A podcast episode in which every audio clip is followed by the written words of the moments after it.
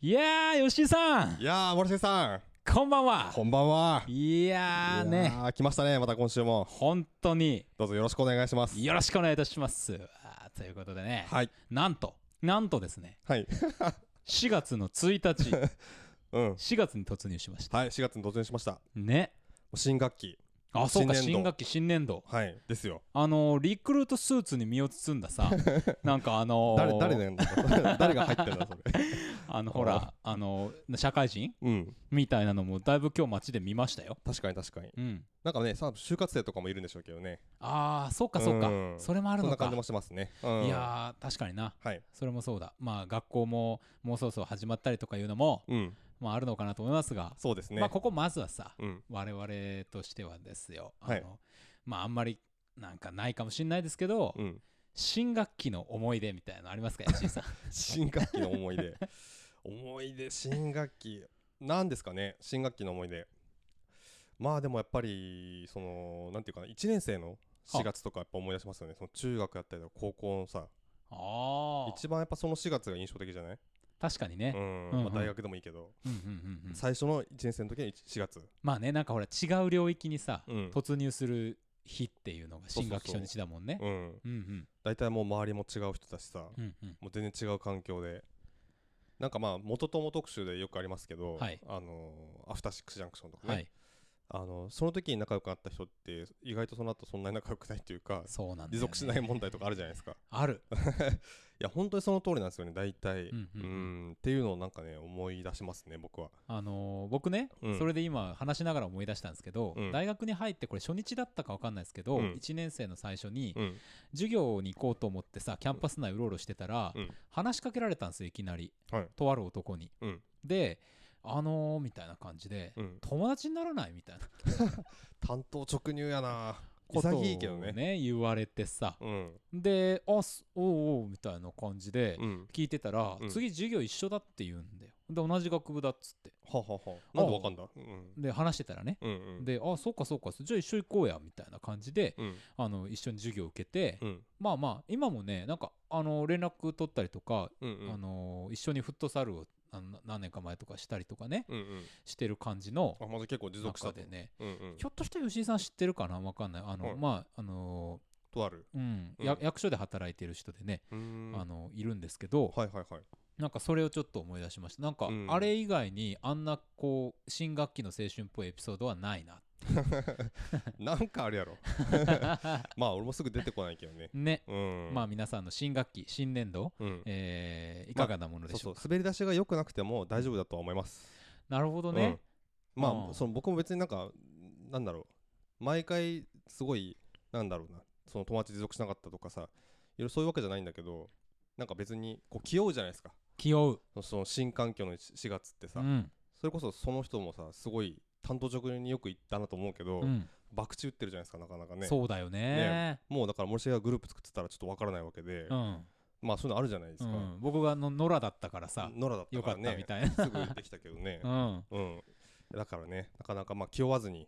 まあ気負ってもいいけど、うんこの後も大丈夫ですよっていう。いや、ほんとほんと。あのーいろんなことがね、うん、うん、なんかあるんじゃないかとかさ、うん、うんこれは、なんか始まるんじゃないかみたいな期待とかもさ、別にずっと持ち続けてもいいのよ。うん、うん、うん、うん。何も起こらなかったとしてもうさ。ん、うん、うん。まそあう大概何も起こんないですよ、別に。うん、まあそうそうそう そう。多分ね。まあなんかオレンジデイズみたいなことが大学に入ってあるのかと思ったけどなかったしね。 そうそうそう、んそういうのとかそね。ういうことですようんはい、はい。ということで、はい参りましょうか。行きましょ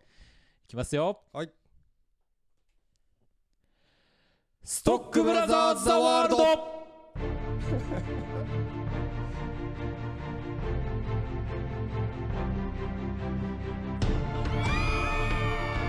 う。いいね、いつもより。いいねこれ出てますね、皆さん。いやーたくさんの方に集まっていただいておりますが、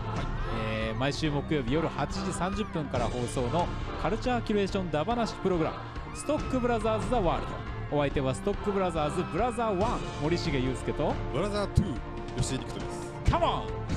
ンよろしくお願いいたしますよろしくお願いします。 これ、どうするちょっとまあ、戻すか。うんうんちょっとちょっと戻すか。うんうんああのーの ー、ちょっと説明しようよ。あの、せっかくさ、うん、結構聞いてくれてる人とかもいたりとかするじゃ確なかいに確かに。だからなんだこれって。いやえこんなのストックブラザーズじゃないって思ってる人もいるかもしれないんで、まあ、もしそう思っていただける人がいるんであればね、ねありがたいですけども、何ですかこれなまあ、なんかちょっとテンションをね、は、まあ、普段低いじゃない ですか。低い。で、まあ、僕がちょっと、まあ、なんか、ふっと、こう、聞いた時にですよ、その放送を、うんあの、低いなと思ったわけですよ。そうねまあ、特に俺 がね低いなとまあ普段そうなんですけども、まあ、ちょっとこう放送用に一回はちょっとまあ上げてみようかとうん、いうことでまあちょっとやったんですけどうも、ん、まあこれぐらいが限界かなっていういやだしさ尺といい、あのなんつうかなうんテンションの上げ方わからんね確かに分からんねなんだろうねなんか無駄な巻き舌とかしちゃうみたいな さ空回りこれがやっぱほらさこれぞ空 回りあの吉井さん今自分で言いましたけど、うん気負わなくていいんだよって確かに素でいくかいいのかなこれでねなんかそのうん聞きづら的にそのなんだろう低すぎて聞いてられないっていうことはんないのかなとちょっと思ったわけですよ、まあなんかさうるさいのも嫌だけどうるさいのやだよねなんか聞いててさ、うんなんかもう眠たくなっちゃうみたいなのもね、まあ、ボソボソ喋ってもねっていうのはちょっとありますいかやらまあちなみにいつものテンションでいくとうんいやー吉井さ ん森重さんこんばんはこんば んはみたいな感じですよそれからしてみれば今日はもうほ らカモンみたいなうんだいぶ上げましたねいやまあまあまあちょっとちょっとあの試験的にこれからもややっていくかもしれませんけどもたまにねちょっと今日は戻させてください、だしさあのうん、ご意見とかもさああそうねいそれただきたいうんそれですねうんご意見いただきたいですね、いや例えばですよ、うん今こうテンション上げてみたんですけど、うんあのこういうところに気をつけるといいよとかねうんうん、あこう上げるといいよみたいなね、うん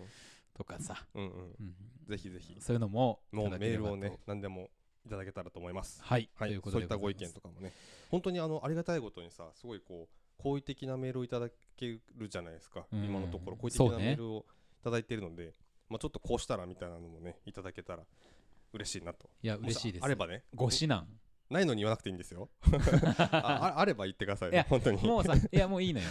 うなくてもいいし、ん、あってもいいけど、うんとにかくねあのめおメールをおメールをねい。ただくことによって我々は非常に、うんあの楽しく、はいあの嬉しく、うんえー元気におしゃべりができるっていうそういうこわけとでですございますのではまあ心なしかおメールいただいてるときはテンションが高いみたいなこともはい、あるのかな、そうですねえ。ーストックブラザーズ数字の9、アットマーク Gmail.com までメールお送りくださいはい、よろしくお願いします。という懇願をね、うんあの続けていると、はいあのメールおメールを今日はなんと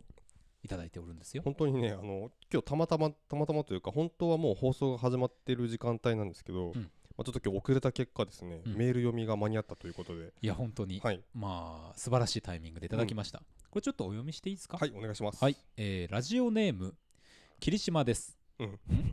霧島さんですかね。これ霧島ですさん。いやいや あーそそこね、うん霧島さんでいいんじゃないですか、ね。霧島さん霧島さん。えーラはい、ジオネーム、霧島さん森重さん吉井さんこんばんはこんばんは。ぷいぷいモルカーが終わってしまって寂しい限りですがお元気ですかうーんうん。そうなの、終わっちゃったんですよね。ねうーん。 YouTube 時代から拝聴しておりますがまあ今も YouTube やってますけどあれですね、うん NRS ラジオに来る前から聞いていあただいのてるっていう 非合法ね。非合イリーガルブラザーズまあちょっと言い方がちょっと悪いから、イリーガルブラザーズ。の時です けどね、はいえーちょっと間を空けて久々に聞きに来たところ115回を迎えても変わらず戯れてるお二人が楽しそうでなんだか嬉しくなったのでメールを送ります戯れですよね、本当に。戯れですよ本当に戯れ、戯れ。えーリクエストしたかった作品がたくさんあるのですが今やっている中だと山内真理子さん原作袖由紀子さん監督の「あの子は貴族」を見たらおうん二人がどう感じるのかなと気になりましたはいはいはい。昨年のハチドリをはじめとする女性問題やジェンダーを扱った作品と並べて語られていることが多い作品ですがこれまでこういったテーマの作品では女性一方がある種被害者的に描かれてきた作品が多い中であの子は貴族の中で高良健吾さんが演じた男性キャラクターの存在は観客に男性側の眼差しも考えさせるような作品になっていたように思いますふんふんふんふん女性やジェンダー問題ってちょっと扱いづらいかもしれませんが身近な男性たちはこの辺りのテーマって普段どんなことを考えているんだろうやっぱり語りづらかったりするのかな女性側が喋りづらい環境を作ってたりしないのかななどなどと思わされた次第ですふんふんふんふんあとは、うんおすすめされてた春光水団大好きでしたしおおありがとうございます素晴らしき世界は素晴らしかったし素晴らしかったノマドランドもとてもとても良かったでおすおまだ見てない久しぶりのメールなんだか欲張って書いてしまいましたが思わず一緒にニヤニヤしながら聞いてしまうポッドキャスト今日も楽しみにしていますありがとうございますありがとうございますいやいやもうもうもう終わりましたからねその あげるところはね そうね、うんいや本当にねいあやのー本当に嬉しいですねこのようなおメールをいただきまして、うんしかもあのーなんていうんですか心のこもったね、うんおメールをいただきまして、はい本当に心の底よりありがたいというふうに思っておりあまりすがしたいですねまああのなんていうんですかそうやってお時間をね、うん頂戴しているということを誠に誠に、まあ申し訳な く感じているという次第でございどまっす。ちなんだ よっていう普通に喜べよっていう申し訳ないっていうはいということで、まあでも霧島さんね本当にあのー YouTube 時代から数えるともう何回もメールいただいてますよね本当にねリクエストも以前いただいてね、うんあのーファントムセットだったかな、あそうでしたやねりましたけどねいやあのなんていうんですかうん帰ってきていただいてる、うんリスナーとしてっていうことで、うんまあ、まずはやっぱりお帰りなさ いと、えーこれからもよろしくお願いしますよよろしくお願いしますといねうことでございます本当にこれからもはい、はいあのということでおメールいただいてますので皆さんもぜひいただきたいと思いますが、うんはいどうですか吉井さんまだあの子は貴族はご覧になってないですか、まだ見てないんですよあみそうですか見ましたいやまだなんですねよ、これちょっとせっかくリクエストいただいたんで見たいですねこれねそうですね、うんあのまだ上映もやってるかと思いますんうんうで、んうんあのー見てこれ来週あたりとかちょっとやれたらいいですねこれ女性やジェンジェンダー問題ってちょっとあああえー扱いづらいかもしれませんがうんっていうところなんですけど、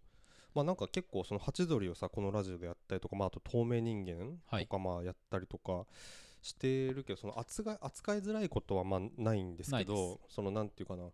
その、まあ、我々男性じゃないですか、うんでそのし視点でそそういったその映画を見てるのでなんていうかな多分こう汲み取れてないこうなんか機微機微的なものうんとかが結構あるんだろうなと思いながら僕は見見てるんですよねうん結構、だからそのその扱いづらいってことはないんですけどその扱えてるかなっていうのはちょっとこうまあ見ながら思うことというかうん喋りながら思うことかなとちょっと僕はそうです思いましねたね。だしまあ我々の視点がさ、うんまああの扱いなんていうかな拾い損ねてるっていう話はもちろんそうなんだけど、うんうんそのなんていうかなこうあの間違って拾って、うんそのいわゆる男性側の圧力みたいなものになってたりしないかっていうさ、うんなんかこうこととかも、うんあの考えながら話すことに非常に意味があるというふうにうんうん僕は思っていたりするので、うん本当に扱いづらいってことはないし、うんむしろこう我々が話したことに対してまたリアクションなどいただければねうん、ああっていうふうにあブラザー3が暴れておりますよ。今日こねブラザー3がねあの割と僕のなんかこうカバンとかですねうん、パソコンに興味津々で、はああ、い、すごいかまってほしいんですかね頑張。ってほしいんですかねブ。ラザー3染 五郎、可愛い存在がおりますよ。はい、めちゃめちゃ可愛いですね。はい、ということでございまして、あえあとね、ぷはいいぷいモルカーですよ、ぷいぷいモルカー。ー、おまあ、終わりまして、一応最終話までもう見たんですけど、はい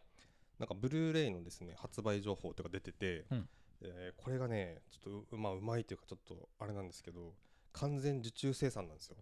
ほうだから、頼まないと買えない、えなんかそのまあ、ちょっとあ、ちょっと様子見ようかなとかがちょっとやりづらいという。ー、うん、でこれさ尺で言うとさ本当に12話で30分ぐらいそっか。い1話2分40秒でしたっけだかはいら、はい。ねでまあ一応特典とかオーディオコメンタリーとかついてるんですけどなんか、まあ、メイキングとかも個人的にはあったら嬉しいなっていう感じで非常にちょっと今ですねこうポチるか迷ってるところでしておおー、うんっていうのがねちょっとねまあ確かにさ、この作品に関しては、オうんーディオコメンタリーとかちょっと聞いてみたいなみたいな。聞いてみたいですよねありますね。それで関連する話でいくとさそのこのぷいぷいモルカー使っ作ってたあの監督のおんちょっとおお名前今は出てこないはでいすけ、ど、美里智樹さんですね。あはいが、えっと「進撃の巨人」のなんかスタジオと一緒になんか、新しくはい、やるね、立ち上げるって言ってましたねスそトうですねップモーションアニメのスタジオをはい。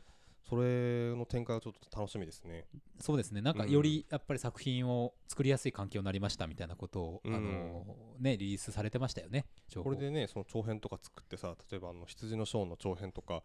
まあああいうのにこう、まあもしね、全然並べると思うんでああいうのをこう撮ってほしいなと、確かにね、うん、ちょっと期待ですよね期待ですねあのー世あれ界に打って出られるそそうな気がします確かに確かに、うんいやすごいあの楽しみな展開ですし、はいまあ、彼が持ってるバックグラウンドとしてはさうんあのニャッキのねうんあの制作者が恩師というかうんうん指導教官であったりとかっていう話とかもあるみたいですし、うんうんそういうなんかこう日本の文化の中で作られていったストップモーションアニメっていうのをうんどんな風にこうあのこれから作っていくのか、ううんん、時代にアダプトさせていくのかみたいなことはめちゃくちゃうん見たいところ、はい楽しみですはいはいということでちょっと脱線ししてしまいましたがそ木うで島すさんメねールはいはいありがとうございました今日はね、あのー4月の頭の回なので、うんちょっとただでさえ長めになるっていうところはありながら すでにもう15分経ってますんで、まあしょうがない参りましょうはい天天が呼ぶ地が呼ぶ人が呼ぶ映画を見ろと人が呼ぶ聞聞け悪人ども我は正義の役人シシネマンどころ開門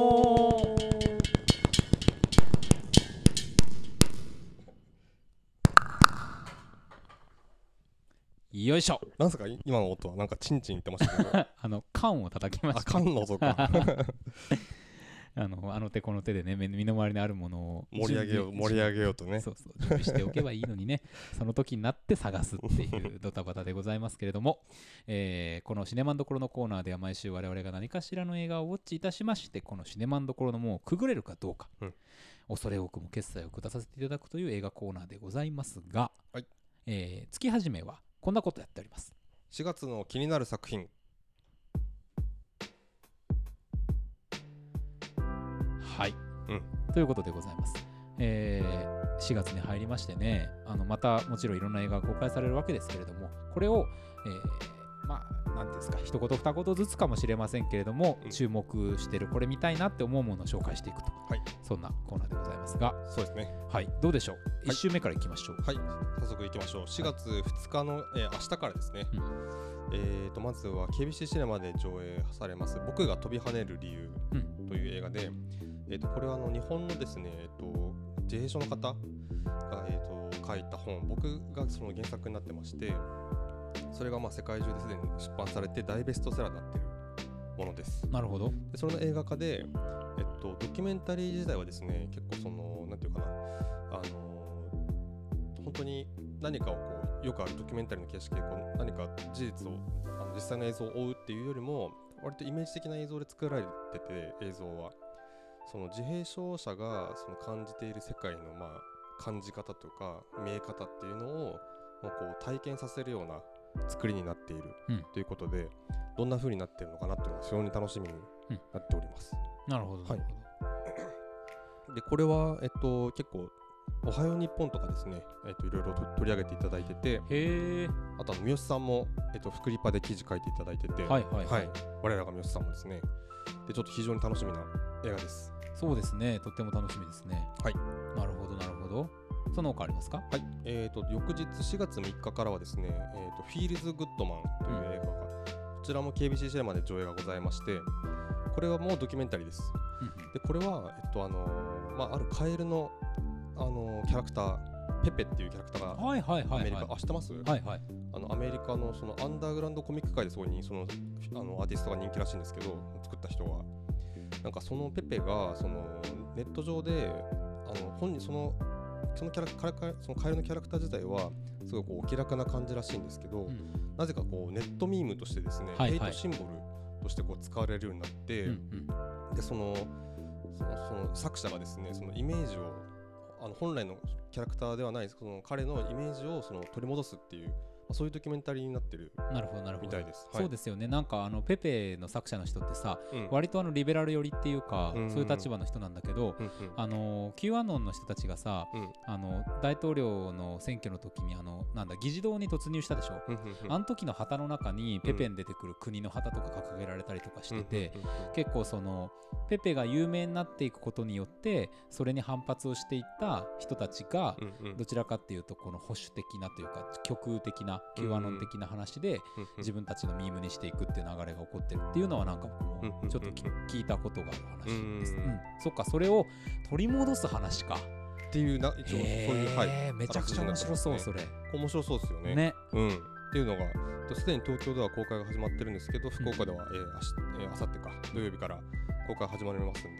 これ多分これすごい今っぽい話ですよねこれそうですよ非常にね確かに確かに、うんってことですごく興味がありますみたいですああなるほどなるほど、はいえー、と僕はですねこの週じゃあちょっと、えーユナイテッドシネマはいで上映があるや中で、うん期待してるのはホモンクルスホムンクルスはいあの綾野剛主演でうん監督は清水隆さんっていうのでさ、うんうん綾野剛成田凌岸井ゆきのうんうん石井杏奈さん出てますよね石井杏奈はいねとかっていう話とかっていうのがあるんですけど、うんまああのーホモンクルスってさ漫画とかでもようんうくんこう出てきますけど、まあ人ならざる人みたいなさうんあのものですよね。で言ってみればさアンドロイド話だとかさそのこう人間の形をしているけど人間じゃないみたいなものとどう向き合っていくのかっていうのはまあなんかテクニ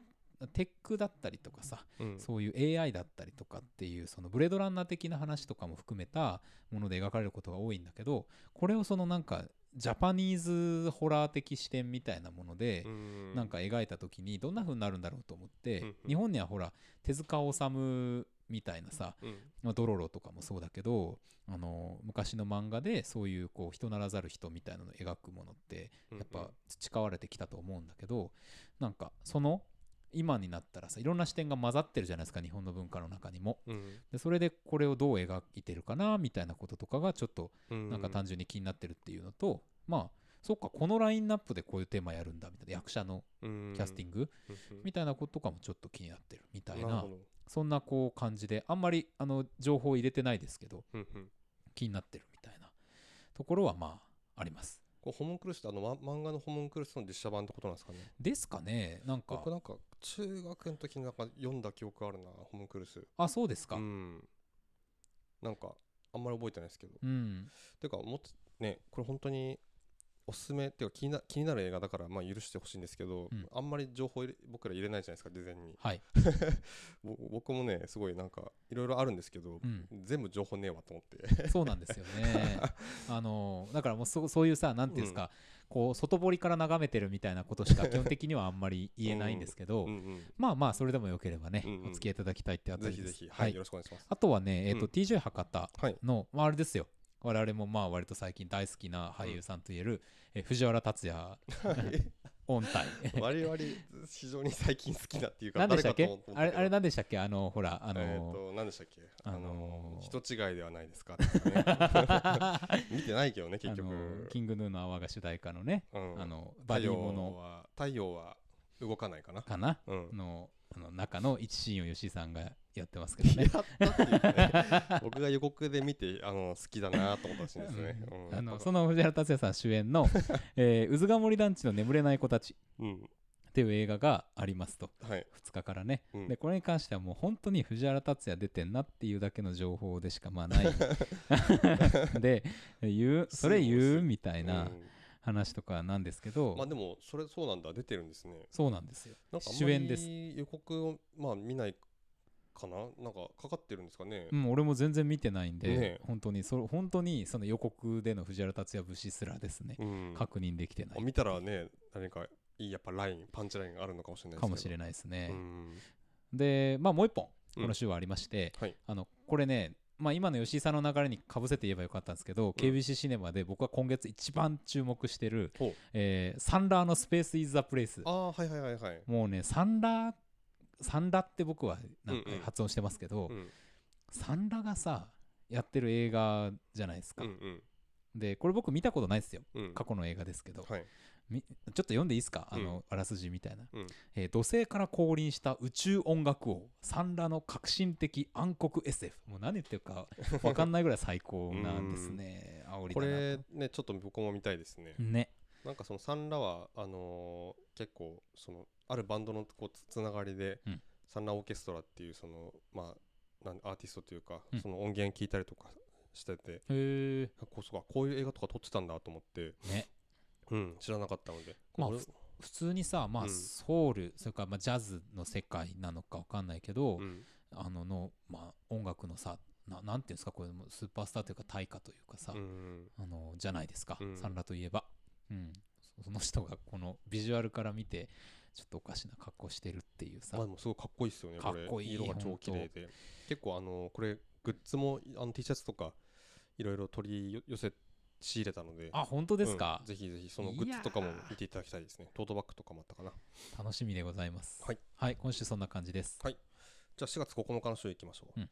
えーとですね KBC シネマでいきますと,、えー、とまず街の上で、うんえー、と今泉力也監督の新作、はいまあ、新作っつってもねこの前あのあの頃やったばっかですけど、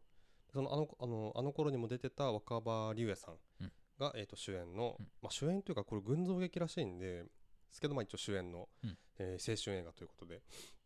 なんかあのー僕そんなに今泉力也監督の映画をあの熱心に追ってるわけじゃないんですけど、うん結構最近特になんかいいなと思うようになってきて、うんうんであの頃も見に行ったんですけどえよよかったんですよあの頃あそうですかまあ、で特になんかそのその若ぶりゆさんも出てて、うんあとあれあのー素晴らしき世界のえー、っと名前の忘れたあのえっ、とあれですねあのタイガーさんですね中野タイガーさん、ね、中野タイガーさんですねはいはいはいはいとかもまあその2人がもともと超うまいってのもあるんですけど、うんいや超良くてね本当に2人ともなるほどはいでこれまあなんていうかその原作は多分これないのかなそのあの頃はあったんですけど、うん原作は、うんこれは多分ないので多分もっとこう今泉監督らしいというかですね、まあ、その題材といいはといいう感じで、これ非常に楽しみですねそうですすでにもねう前評判も相当いいですしねこれ、ですよね、うんってことでいやまず一本本当これにです最近とてもいい作品をうん連発されている監督っていううん感じですね、はいその他ありますかはいあとは、えーザ・バッドガイズ来たえーマドンソクの、えーまあ、主演アクション映画ってことで、まあ、これはね、えっと、悪人その、まマドンソクたちが、まあ、服役囚うんらしいんですけど、まあ、彼らをですね、まあ、協力まあ、協力させて、うん凶悪を打つと、うんえー目には目にを目には目を悪には悪をやばいやつらが強大的な強大な敵に立ち向かうとはい、いうことで、まあ、なんか韓国版スーサイドスクワットといいますか、うんうんうんまあ、見たいなと思っております。そうですよねもうめちゃくちゃもうもうテーマ的に見たいっていうかさ、うんもうただただ見たいっていう感じがしますよねそうですねただただ見たいうん、なんかもうこれ情報今これには関しては情報これぐらいでもう十分だろうとはい思っておりますけども、うんうんうんうんなんかこれ確か韓国で人気のすでにドラマの映画化らしいんですよねあそうなんですかドラマで多分この夫人なのかなそのマドンソクも出ててへえ確かうんっていうことでまあ固い一本ではないでしょうか、そうですね、うんぜひあのちょっとスカッとしたいなって思う、はいまあなんていうんですか新学期新年度うんをおお過ごしの方は、うんこちら見ていただければってはい形でしょうか、思いますえーありますかまだあああるんですけどちょっと長くなるからささっきなんかどうぞ僕いいですかうんえー、と僕はね、うんあの4月9日金曜日公開は「うんえー21ブリッジ」はいブライアン・カッ監督であのブラックパンサーやったチャドウィック・ボーズマンのうん主演遺作っていうか、うん主演最後の、まあ、非常に、まあ、悲しい話なんですけれども、うんうんで、えー、とこれ何がね、うんいいかっていうと、まあ、うんまずさ、J.K. シモンズがうん予告でも出てくるんですけど、うんああこれもでそうか出てんのかうんなんかまあそういうのもあったりしますし、うんあとね、あの、これ、アメリカ版踊る大捜査線っていう僕は見方をしてまして。レインボーブリッジやレインボーブリッジや そうなんですよ。 そうなんか、あの封鎖しろっつって、どこうんをはっいて言っはいはいて、はいマンハッタン全部だ。マンハッタンのにかかってる21の橋をすべて封鎖するとそうなんですよ。これなんだっけななんかバットマンの、はいえっと、プレステのゲームで、うん確か同じようにですねそのアーカム・アサイラム、うんあの要は犯罪者たちが収容されてる精神病院うんから、犯罪者たちが全員脱走したから、はい。もう全部完全隔離やっつって、うんこんなことやってましたよそのゲームでも そうですか。うんマンハッタンはやっぱ封鎖されやすい地形なんですかね。まあね、その島でもね、そうんの人口というかですね、すごいですよね。まあ21本も橋があったらさ、封鎖するだけでダイナミズム出るもんね。そうだよね。だってレインボーブリッジはあの一本だけでしたし、うんしかもできなかった、そう、できない。。レインボーブリッジ封鎖できませんですからね。 だよね。うん、そうですか これは21やりますからいねや。織田裕二のファンの方非常に申し訳 ないあたりですよはい。あとはねもう一本、うんあーこれ吉井さん話すかなと思いますけど、うんあのパームスプリングス、ああ、そうそうそう、うんこれでした。うんこ、れがやっぱりちょっと結構この週はこれが僕一番うん。あの楽しみにしてます、はいはいはいまた JK シモンズ出てるってそうな話んでですよ。もあこりれますもけど出てるんねですよね。ねうん。あの吉井さんどのあたりこれ注目されてますかこれはですね、やっぱりあのアンディ・サムバーグっていう、こううんなんていうかな、あのー、とっつぁん坊やというかで すね、 あのー体とかすごく大きいんですよ。うんで、まあ多分年もそれなりだと思うんですけど、うん本当になんかこう、中身は子供っていう役をさせると、ピカイチっていうかはいはいはい役者さんで、まあ、今回そそこまでその子供っぽい役かどうかわかんないですけど、まあ、ちょっとなんか笑った顔がもうなんかす非常に子供っぽいんですよねこの人。でなんかそのこれちょっとこの映画変わっててタイム、えーなんだっけタイムループそうタイムループものなんですよね、うんタイムループラブコメディっていう聞いたことないジャンルで、はいでこれ一回予告見たんですけどなんか確かになんかあそういう内容なんだと思って、うんうんうん結構ねそのなんていうかなあの何でしたっけえっと もう最近全然出てこないハッピートゥーハハッピーデスデイハッピーデスデイとか、ちょっと思い出しましたけどなんかこれもねあの死にまくるんですよ何回も、うんうんううんん、何回も死んで何回も戻っちゃうみたいなうん感じで、まあそれとラ、まあ、ラブコメディのその、まあ、ストーリーラインというか、うんが進行していくっていう感じだと思うんですけどうんうん多分ちょっとフレッシュな感じもありちょっと見たいなと思っております。ねなんかどんな感じなんだろう、なんかすごいさビジュアルはいいじゃない、なんかこうう、んうんなんつうかリゾート感があるんだけどうんうんなんか不思議なさ、うんうんこの道の中に川みたいのがこうバーってこう流れてて、うんうんその両側が砂漠地帯みたいになってるみたいなのさ、ななんなんだろうこれっていううん僕映像結構これ楽しみにしてますなんかうんどんな絵で撮るんだろうみたい確なかにねうんいやだからどっちに触れるそのいわゆるこう、うんそういう B 級と言われるようなものに触れていく作品なのかどうかみたいなことも含めてうんうんめちゃくちゃ楽しみですよねあのなんか予告でねそれこそなんかその夜なんかそのなんなんかイチャイチャしてたら、うんあの 弓矢に撃たれはて、いはいああみたいな いうシーンがあってえ何このって話って思ったんですけ どあしこれタイムループものなんだっていう これ知らなくて言っても多分すごい面白いと思いますね。ですね、ううんんまああのハッピーデスデーの話出ましたけど、うんそれで言うとザ・スイッチうん、あの延期になってたやつがね、はいやっと最高回日が決まってはい4月9日ですよ。殺人鬼と、うんえー高校生女子高生がえっ、と入れ替わるっうん、入れ替わるとていう話ですかねそうですね。うんうんまあ、ビンス・ボーンのそのがねそのティーン、えーティーンエイジャーの女の子の役中身が入った殺人鬼役を ねやるっていうか、だからそこがさやっぱこう入れ替わり者の面白さでさ、うんドラマでねあの前舘ひろしとうんなんか誰だったかな女優さん女の子が入れ替わるってドラマあったんですけど、はいはいはい、ずっと舘ひろしがさあの舘ひろしが女子高生口調で喋り続けるってうんうんいうんうやつだったんですよ。ねもう 最高だったもん最高、本当に、ね、 ということでも、はい、はい、結構この週はね他にいろいろあってちょっとタイトルだけ言いますと、はいえっと、これ翌週にも続くんですけど「少女モシェット」うんとあとあえっとあすみません今週は「バルタザールどこへ行く」ですね。ブレストンですねブレッソン・ハイの、えっと、作品が2週続けてあるのと、あとは、えっと、もう1本ですね、えっと、イラン映画好きだったかな、えっと、ジャスト6.5、うん戦いの証っていうのと、えっと、翌週はウォーデン・ケータ、えー死刑囚はですいね、どちらもイラン映画ですね。これが、えっと、ケビシシネマでございますんで、ぜひ、これも、こちらも合わせて見ていただければなと思います。はい、はいえーじゃあ翌週行きま翌し週ょうはいえっと16はですねえっとこの週はえっとそのアカデミー賞的なやつで言うと中洲太陽さんで、えっと、リバイバルというかですね、うんあのー再映的なまだ多分中洲太陽さんでかかるの初なんですけど「えっと燃える女の肖像」とあと「うんマンク」がかかります、うんうんうんはいなんでまあの見てない方はぜひいやそうなんどですちよらねも見逃せない映画だと思いますんでとですねまあもう大本命でいくともうガメラ3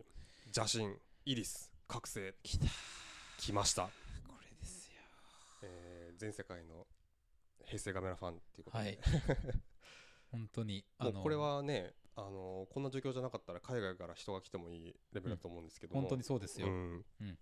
あのスクリーンでガメラ3が見えるということで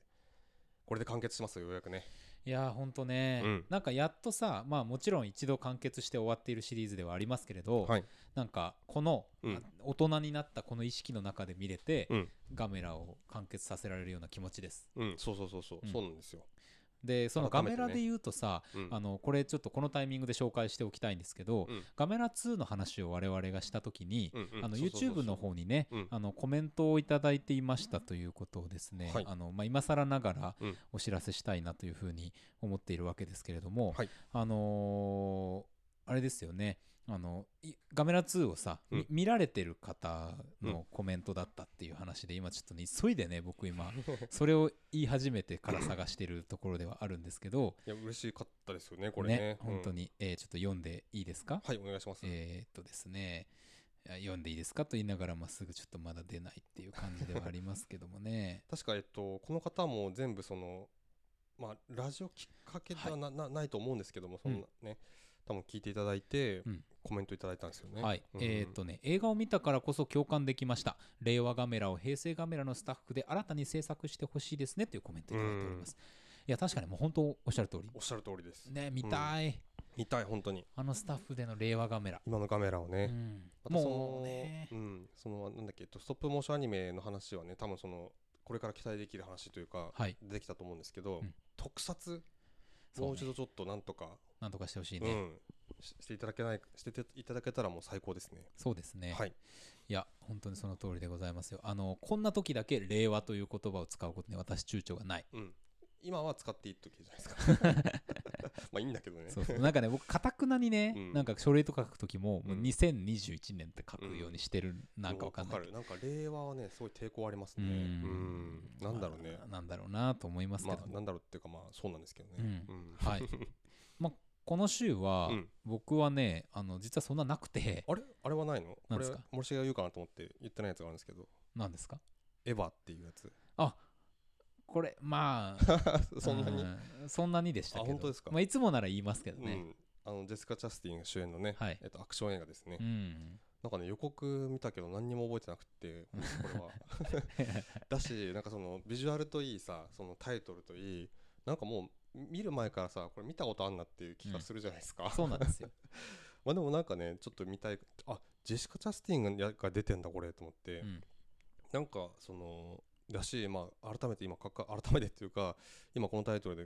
こうこういう打ち出し方するってことはなんかこう賞賛が多分あるんだろうというそのもうそのなんていうかそのもも制作サイドにもともうんうんと。ということでちょっとまあジャンル映画ファンとしては、まあ、気になる映画の一本に僕はなってますね。そうですね、うんまあまあ気にはなって ますけどなんか も低いうな最近多いな温度みがた低。いないうん感じで、えっ、はいはいと、でうん一本あげるとしたらこれちょっとえっ、とあれです KBC シネマのワンショット、はい火曜日なんで次の週になりますけど、うん4月20日に上映される「ボルト」はいこれが僕ちょっとこの週一番楽しみ、うんですはいはいはい。あのまあ永瀬正敏さんがねうん主演の映画ですけれども、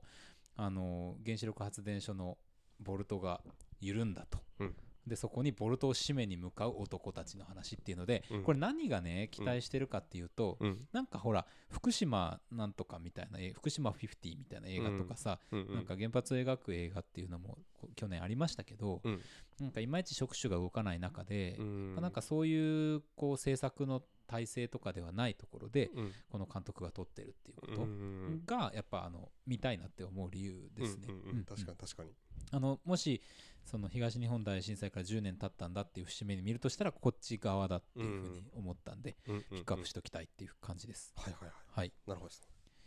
そうそんなもんですよ僕今週。うんうんうんじゃあもう次行きましょうか行ね。きましょうか。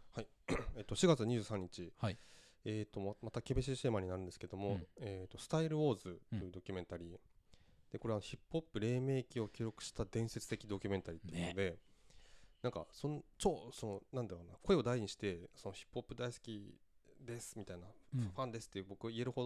ど詳しくないんですけど、うん黎明期超興味あるっていうかその見るじゃないですかなんだっけ、あのさあのネットリックスのゲットドラマダウンねそうゲットダウンとかさで見てるし結構話も聞くし、うんまあ、本本でも読んだりしてるんですけど、うんうんうんその時の映像を見てって感じで、うんこれすごい楽しみです。そうですね、うん本当にあの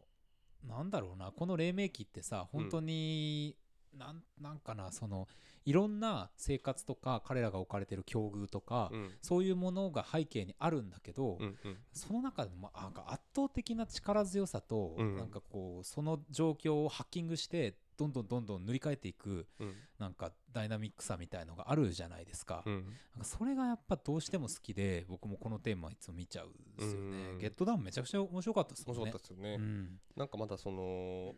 DJ というかテクニックというかですね、はいというかっていうのがそのまだこう開示されてない状態だから、うんまあこうお互い多分技をまあ盗むというかですねこう見て見にどどんな風にやってるのかとか探り探りな探り探りやりながらただこうお面白いものが生まれた時のなんかこう爆発というかですね、うんなんか興奮みたいなのが多分こう映像に映ってるんじゃないかなっていうことではい、めちゃめちゃこれは楽しみにしてます。そうですね、うん本当に。さあ、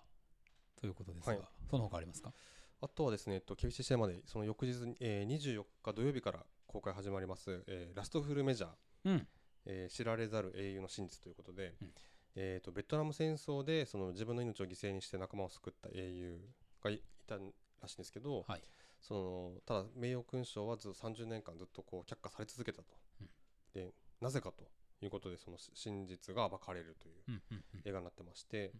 えー、とあのキャプテンアメリカウィンターソルジャーのセバスチャンさんですね、はいバッキーセバスチャンバッキー役のセバスチャンスタンが出てるとはいいうことでちょっとこれ見たいなと思っておりますそうですね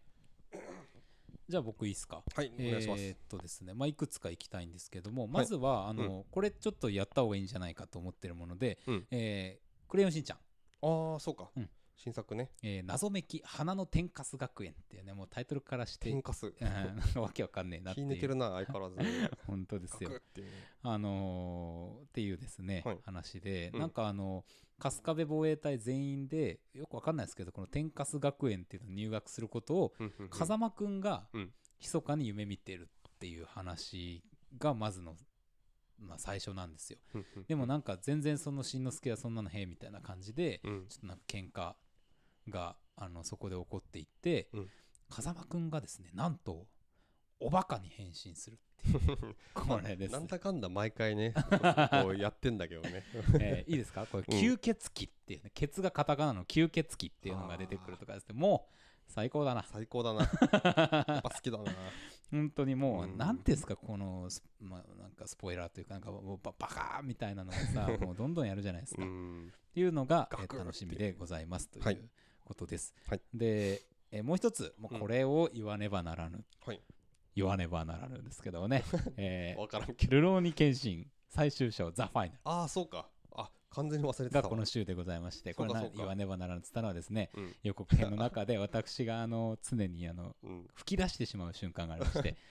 あの佐藤健がねうんあの目を細めて、うんあのお主を止めねばならぬって言うん ですよこのシーンが僕大好きでしてそうかそれだったのねうんなるほどなるほそうどこれが言いたいっていうだけのあのピックアップでございますがあの普通にアクションがめちゃくちゃ今回すごくいいっていう風に、うんあの谷垣健二さんってアクション監督やられてますけど、はいあのもう本当に文句ないっていう表なので、うんあのこれを期待したい、そうですねうん。ルケンがそやっぱすごかったので、やっぱそこですもんね。その前のやつそとうそうかそもうねそ。うそうそうアクションすごいっていう。本当ここにまでのやつ、こんなやつ日本で撮れるんだっていうやっぱうん驚きがね。まああの漫画で言うと獅子王編が終わってしばらくしてもういわゆる最最後の、うんあのーあれですね雪代縁西という、はいあの過去の因縁を持った男との戦いということでそのうんうん縁西の役を新田真剣佑うんうんがやるっていう話でさ、はい真剣佑ですよ、うんま千葉真一の息子がうんうんルロケンでアクションするっていうさ、うんもうこれはもう十 分合格。っていうあたりでございます、はいそれ以上のことは何もありませ ん以上ですじゃあ翌週行きますかえーもうはい、最終週いきましょうかはね。い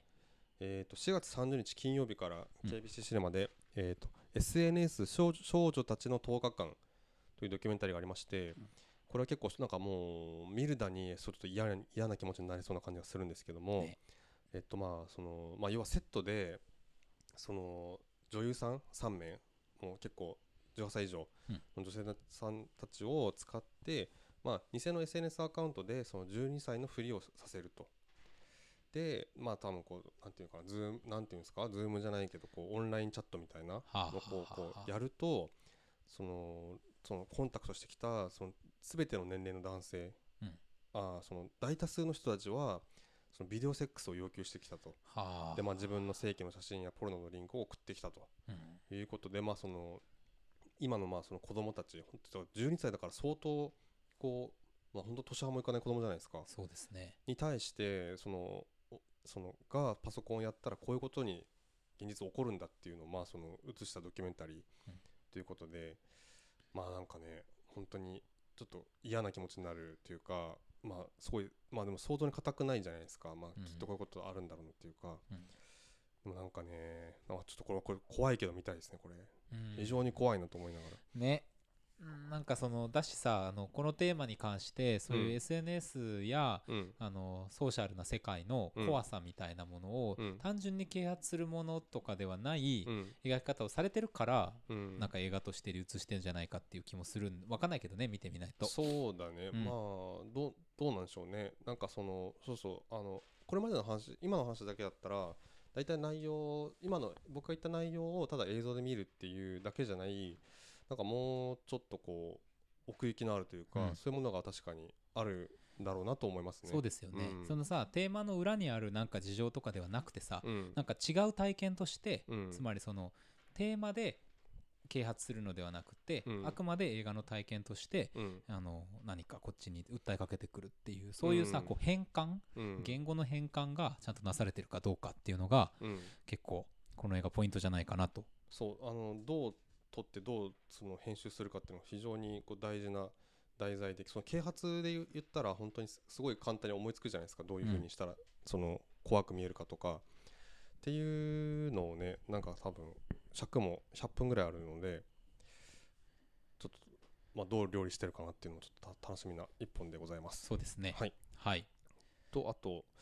えーっとこれが僕4月一番楽しみかもしれない、えっと、ビーチバムうん。あのハーモニーコリン来た来た来た。これねあの一昨年のさシネマ行く年来る年で帝さんが、うんあの小柳小柳帝さんがおすすめしてた一本はい。で日本公開まだ決まってないんだよねって話してたんですけどようやく来ました。ようやく来ましたねもうなんか予告だけでもさあー絶対好きだわこれってうん思うじゃないですか、うんあのマシュマコの日のなんか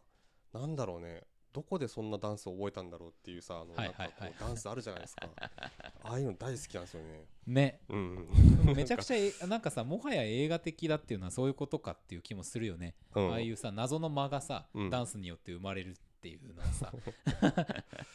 いやー確かになうん、これもう超みたいです。みたいですね。はい、とても楽しみにしております。はいえー僕はですね、うんこの週はあれですあのジブリがうん、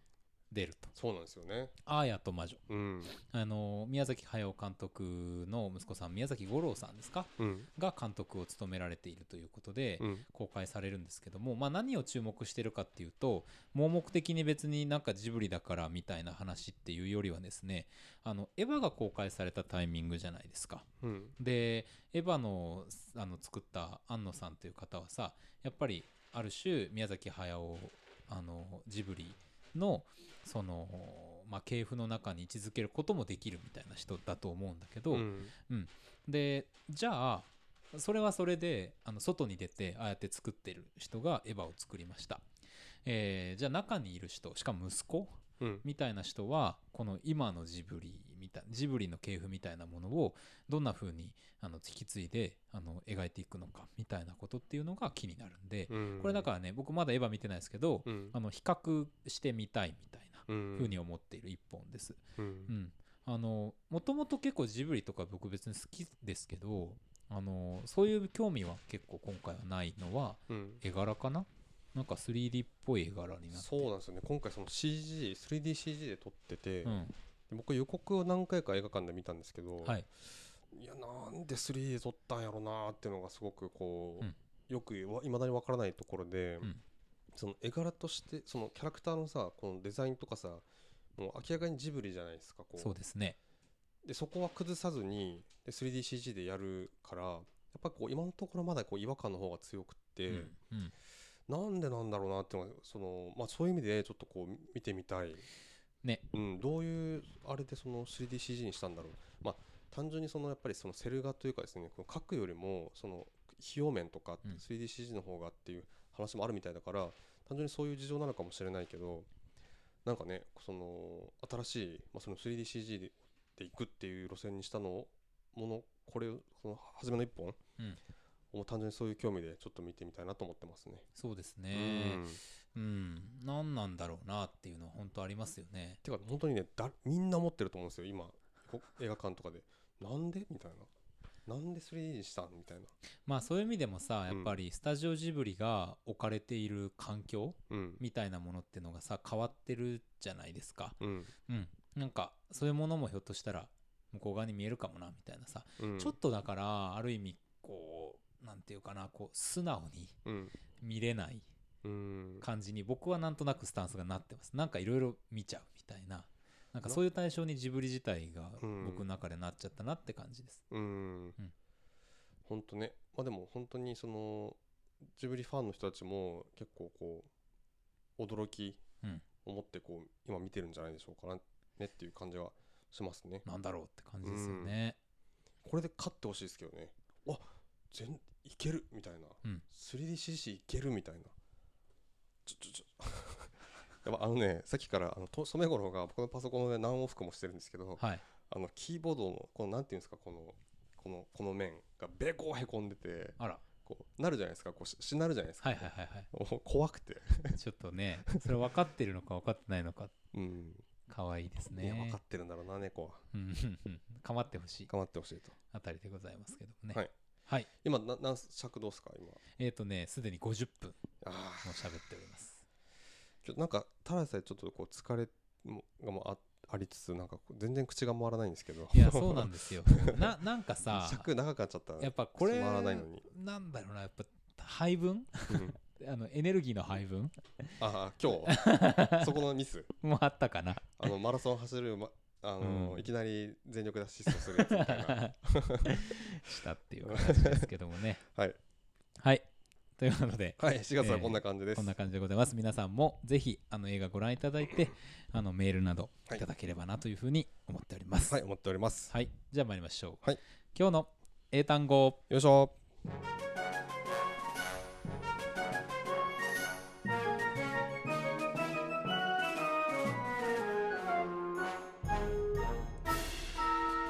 今日のドイツ語。マジっすかこのコーナーでは、おうえー今週のみうんネット上にゴロゴロ絶対わかんないゴロゴロ落ちているドイツ語たちを、 えーたまたま拾い集めては学んでみよう。なるほどそんなドイツ語学習コーナーでございます。はい、えーおですね、やってやろうじゃない これはもう吉井さんへの挑戦 状というまあわけ一で応僕はねあのドイツ出身というかですねまあドイツに2年いたことがあるだけですけども そうですよねまああのドイツ語といえば在住経吉井験ありさんというあたりでございまして、はいえーぶつけてみよううん、いというあたりでございますよ、やちょっとあのレベル低いやつ出してくださいよいやこれもうた多分ね高いのは絶対わかんないようん、すごいレベル低いと思うよこあマジあ逆になれ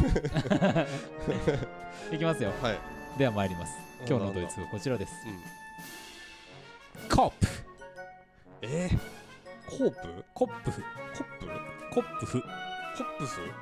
KOPF ですコップあーわかんないわなんだ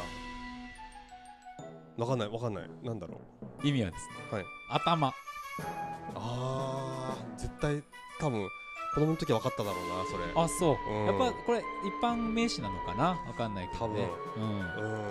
いやなんかですね今あの美しいドイツ語みたいなページを見てて、うんコップフキーノっていう単語が出てきたんですよほうでこれどういう意味かっていうと、うんまああのキーノがさ映画館って意味じゃないですか,、はいはいはだから空想とか頭の中で巡りゆく妄想いうんのことをコップフキーノっていうんですけど染五郎をねお手をさせてますけ どそれでございますなるほどねでもはいいですかはい Repeat after me これドイツ語じゃねえのかってやったんですけど ね なんつなんつうんだろうねなんていうんですかね、コップコップコップコップ One more time OK? オッケーコップコッ プいやこれちょっとねあの僕もあの今思いついてうんドイツ語調べたので、なるほどもうちょっと調べとけばよかった あのードイツそう僕いたんですけど、はいでそのまあ大学入ってさ第二言語で選ぶじゃないですか、はいはいもう周りの人の方ができるっていうねもうショックでしたよ。えって。楽あこれ、なやつうん、あれ俺あこれアドバンテージあるわと思ったら、全然ないってダメですちょっとビハインドでしたね僕もドイツ語の授業取ったことありますけうんど全然分かんなかったですはいコップ風 答えたかったなまあ、ということでね、えーあの「ゴースト・オブ・ツシマ」映画化みたいなニュースとかもうんあったりしますけども、うんまあ、これはまたなんかちょっとゲームショーあたりでもいよいよやるのかなみたそういねな感じでもありますが、ゲームショー漫画のそう今日もやっと思ったけどさまあ一周休んだのもあるかもしれないですけどこの前気になる作品やったばっかりなのになって感じですよねねうん、早いね早いですね本当にあっという間に年が終わりますよ本当ですよおし おしれまんところもねやりたいしその今言ったそのゲームショー、はい漫画コ展もやりたいしさ、ドラマのところもやりたいしねドラマンとかもあやりのたいし僕ねこのシーズン、この4月期から、うんえーできるだけ全てのドラマを見ていきますお それでは皆さんさよならさよならまた来週